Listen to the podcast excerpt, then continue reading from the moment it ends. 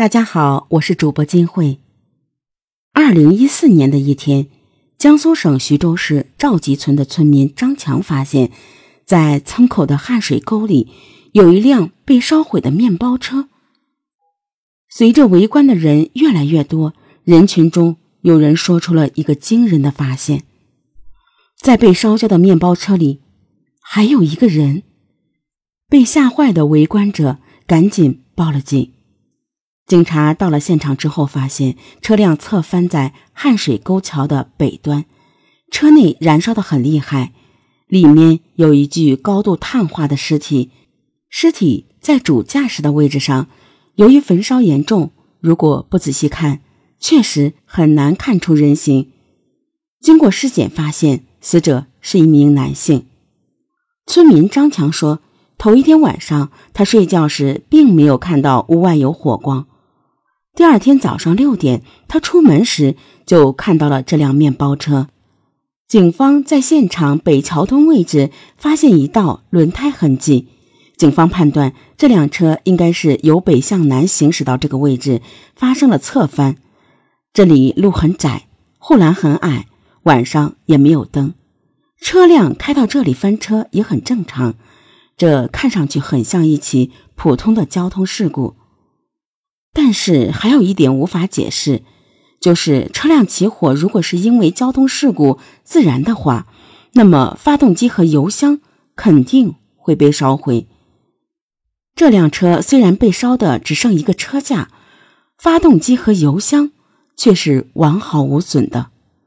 从技术角度分析，这辆车与自燃的情况不符，难道是人为纵火？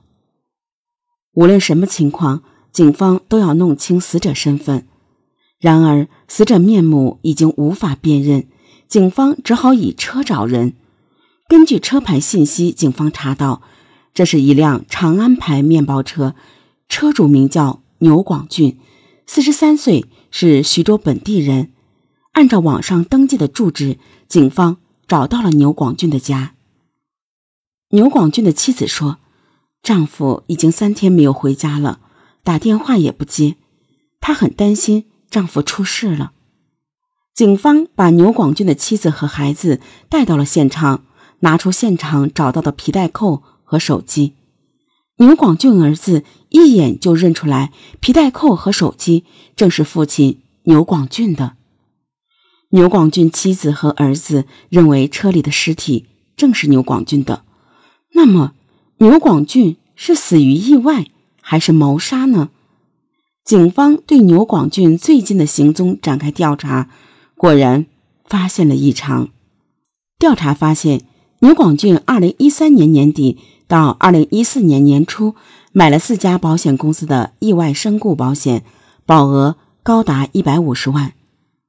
牛广俊的妻子说，丈夫虽然平时节俭，但是在买保险上还是比较大方的。因为丈夫是做装修生意的，东奔西跑，难免会磕磕碰碰。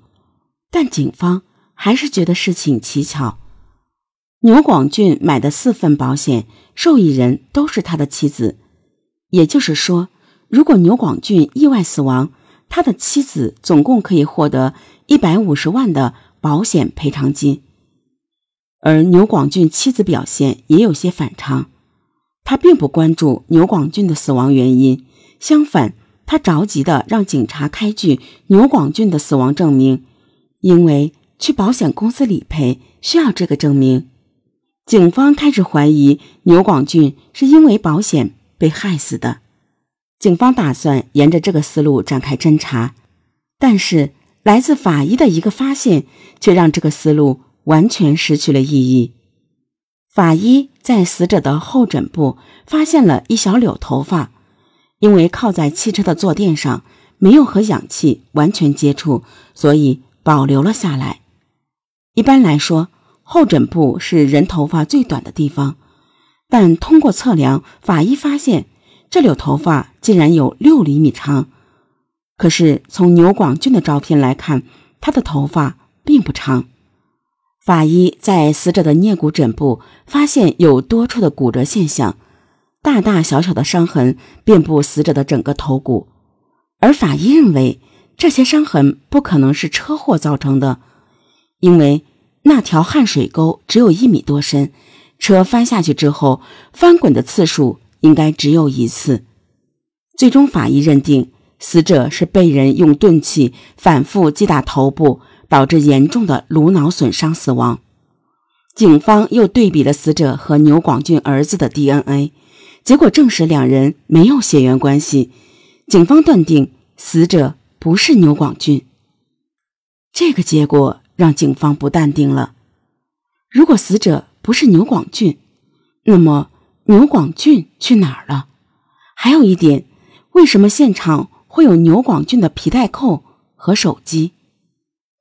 警方查了牛广俊的通话记录，发现牛广俊的最后一个电话是打给村里的一个医生胡小伟的。胡小伟说，在电话里，牛广俊问了他一个很奇怪的问题：有没有能麻倒人的药？当时，牛广俊希望胡小伟能从卫生所里拿一些麻药出来，但是麻药属于特殊药品，管理严格，就被胡小伟拒绝了。警方认为牛广俊有重大作案嫌疑。此时案发已过去五天了，牛广俊仍音信全无。警方认为牛广俊很可能已经逃往外地，而查询了火车和飞机的购票记录，都没有牛广俊的信息。那么他很可能是乘坐不需要等级身份信息的长途汽车离开的。